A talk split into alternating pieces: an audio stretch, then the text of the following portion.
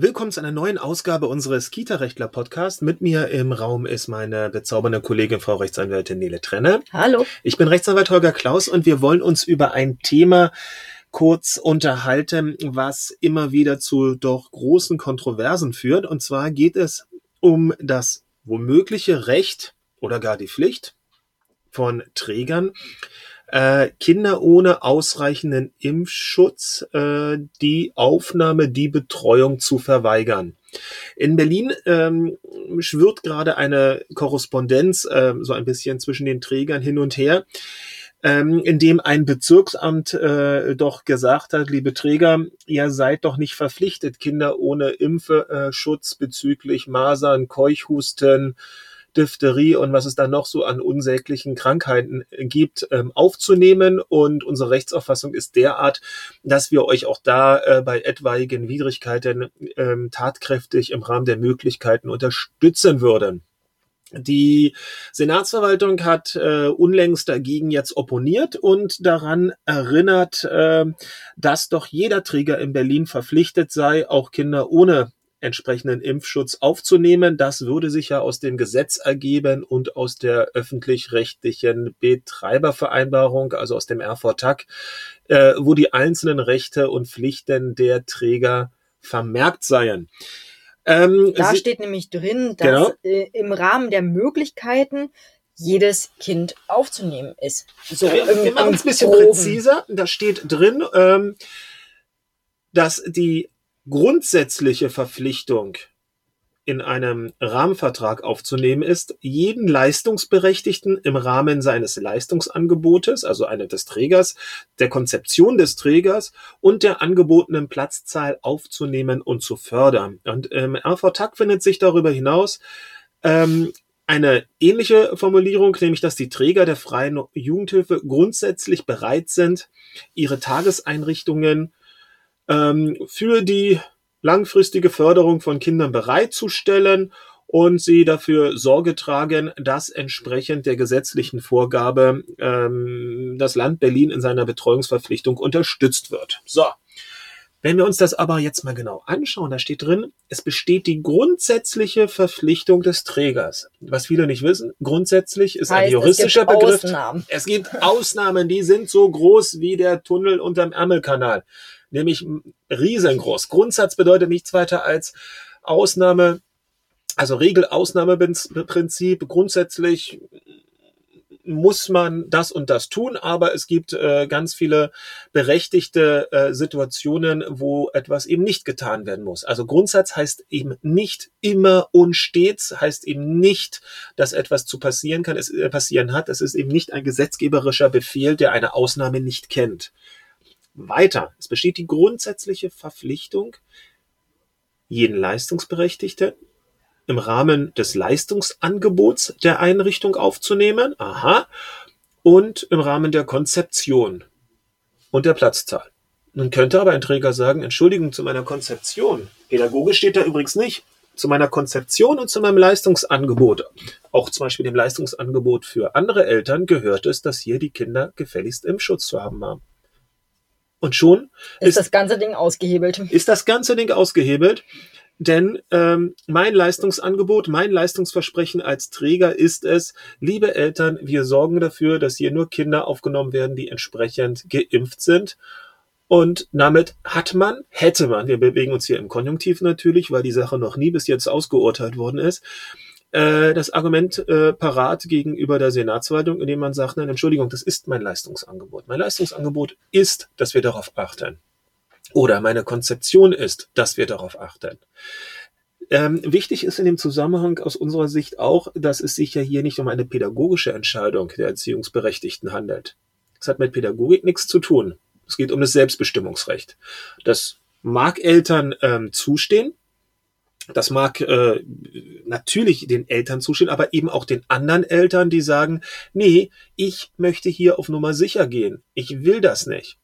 Das Deswegen habe ich mein Kind impfen lassen und äh, richtig, äh, hätte richtig. gerne, dass das irgendwie sichergestellt wird. Mhm. Ja, also man, ähm, man kann hier nicht das eine Selbstbestimmungsrecht der Eltern in die eine Richtung höher wertschätzen als das in die andere. Das ist also ein ganz fataler ähm, gedanklicher Fehler, der hier der Senatsverwaltung unterläuft, die im Übrigen, auch das muss man sagen, es ist ein bisschen befremdlich, ähm, dass man dort ähm, in der Leistungs-, in der Vertragsabteilung, Entschuldigung, derart die Deutungshoheit über Gesetze für sich beansprucht.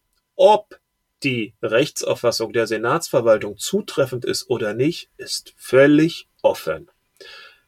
Und ob, wenn man sich dagegen entscheidet, also wenn man sich entscheidet, nicht nach dieser Vorgabe zu handeln, daraus eine Vertragsverletzung erwächst, ist weiter völlig offen. Das kann man so nicht bestimmen, jedenfalls nicht mit einer solchen Energie, wie es dort teilweise gemacht wird. Nur weil es maßgeblich dort mit konzipiert worden ist, kann man nicht sagen, ich weiß genau, wie die jeweilige Formulierung äh, gesetzlich auszulegen ist. Das geht gerade nicht. Das heißt, in diesen Fällen, wo es, es ist ein sehr Berlin-spezifisches Problem, da sind wir, ähm, dessen, dessen sind wir uns bewusst. Aber in solchen Fällen ähm, muss man sagen, wir glauben, und hier sind wir etwas vorsichtiger als, Senat, als die Senatsverwaltung.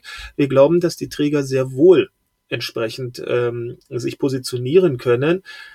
Wie gesagt, die gesetzliche Verpflichtung gibt das nicht unbedingt her. Und zweitens würde es ja auch ein bisschen die ganzen Bemühungen, die ganzen Impfkampagnen, die öffentlichen Appelle völlig kontra äh, karieren, wenn. Konter. Konterkarieren. Stimmt. Stimmt, danke. ähm, wenn man nun durch die Hintertür ähm, eine entsprechende Regelung den Einrichtungen überhelfen würde. Auch das Praktische darf man eigentlich gar nicht vergessen. Gerade in der Kita sind ja ganz häufig dann auch die Geschwisterkinder beim Abholen dabei, die noch nicht, gegen Masern kann man erst mit zehn Monaten, zwischen zehn und zwölf Monaten impfen, also noch nicht einen Impfschutz haben. Und gerade dort, wo wirklich, ich sehe das ja auch jeden Tag in, in, der, in der Kita meiner Tochter, gerade dort, wo wirklich auch die Kleinsten mit dabei sind in den Abholsituationen, kann man doch wohl von einer Einrichtung verlangen, dass sie darauf achtet, dass ein entsprechender Impfschutz in der Einrichtung gegeben ist. Zumal, wenn man es in der Vergangenheit bereits schon so gehalten hat und es zum Leistungsangebot gehört. Ich finde, das ist ein ganz, ganz wichtiger Punkt, der einfach nicht ausgehebelt werden kann mit der Behauptung, hier etwas anderes mag es sein, wenn ein Kind, warum auch immer, da gibt es wohl medizinische Ausnahmen, nicht geimpft werden kann. Also jetzt nicht, weil das irgendjemand, warum auch immer, aus Gefälligkeit mal ähm, unterschrieben hat, sondern tatsächlich hier wir ein einen Fall haben, wo die Eltern gar nicht die Entscheidung getroffen haben, sondern Mama Natur. Da mag es ein bisschen anders sein. Aber gerade in diesen Fällen, wo ein, eine, eine, ein solches Kind betroffen ist, wäre es ja fatal, dieses ungeschützte Kind auch noch mit anderen potenziellen Überträgern ähm, ähm, in eine Einrichtung zu bringen. Hm. Also es erschließt sich Dann uns einfach erst nicht. recht der Fall gegeben. Hm. Darüber hinaus muss man sich auch fragen, ob nicht ähm, ein Träger schon ähm, im Rahmen seiner Fürsorgeverpflichtung für die Arbeitnehmer, für die anderen Beschäftigten einer Einrichtung darauf dringen müsste. Ich habe einen Anspruch als Arbeitnehmer auf einen geschützten Arbeitsplatz, jedenfalls bestmöglich. Und ähm, der blöde Spruch Augen auf bei der Berufsauswahl, äh, um diesen nochmal hier zu zitieren, ähm, der passt nicht, wenn man gegen gewisse Risiken Vorkehrungen treffen kann. Mhm. Zumal, und das ist ja auch mal interessant, es auch keine Notwendigkeit gibt. Es gibt ja keine Notwendigkeit, dass man es generell den Einrichtungen so vorschreibt, weil es noch im Land Berlin viele Einrichtungen gibt, die sagen, nur das ist uns relativ gleich. Mama und Papa sollen das selber entscheiden. Erst wenn wir in die Situation kommen würden, dass diese Leute keinen Kita-Platz mehr bekommen, müsste man sich womöglich Gedanken machen, weil der Betreuungsanspruch nun mal sehr weitgehend ist. Auf der anderen Seite wie weit geht er denn wirklich? Er geht ja auch nicht grenzenlos weit. Eltern haben keinen Betreuungsanspruch auf eine Einrichtung die Straße runter, sondern müssen nach der Rechtsprechung teilweise sehr lange Wege in Kauf nehmen und sich auch mit Angeboten zufrieden geben, wo sie sagen, das habe ich mir mal ganz anders vorgestellt.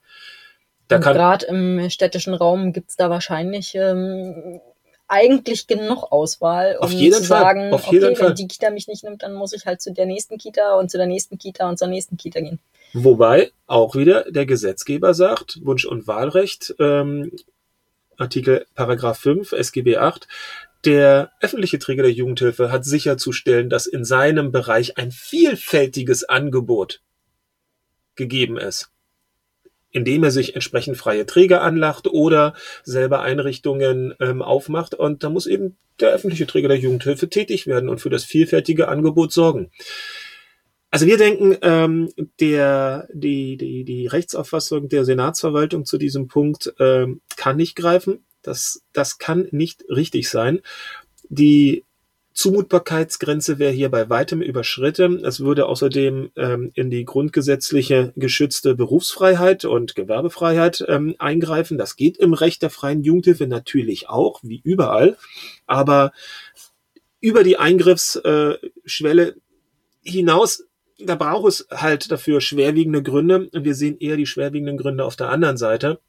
Insofern denken wir, diese Thematik wird sicherlich noch eine gewisse Zeit ähm, die Kita-Landschaft sowohl in Berlin als auch anderswo, wobei anderswo gibt es teilweise sehr strenge Regeln schon diesbezüglich. Aber nun ja, es wird sicherlich die Kita-Landschaft noch eine Weile bewegen, aber generell ähm, Einrichtungen vorzuschreiben, sie müssen jemanden diesbezüglich aufnehmen und das ist ja außerhalb der Diskriminierungsmerkmale. Es geht nicht um junge Mädchen, dreijährig, fünfjährig, Ausländerkind, nicht Ausländerkind, ähm, Migrationshintergrund, nicht Migrationshintergrund, ähm, Behinderung. Religion, das haben wir alles nicht. Wir haben, wir haben nur die Entscheidung der Eltern. Mhm. Und da ist es so, dass wir denken, ähm, eine allgemeine Verpflichtung zur Aufnahme kann es nicht geben. Aber wir schauen das uns sehr, sehr interessiert an und werden wahrscheinlich da noch fleißig zu tun haben. Schauen wir mal, genau. Bis dahin, tschüss. Tschüss. thank you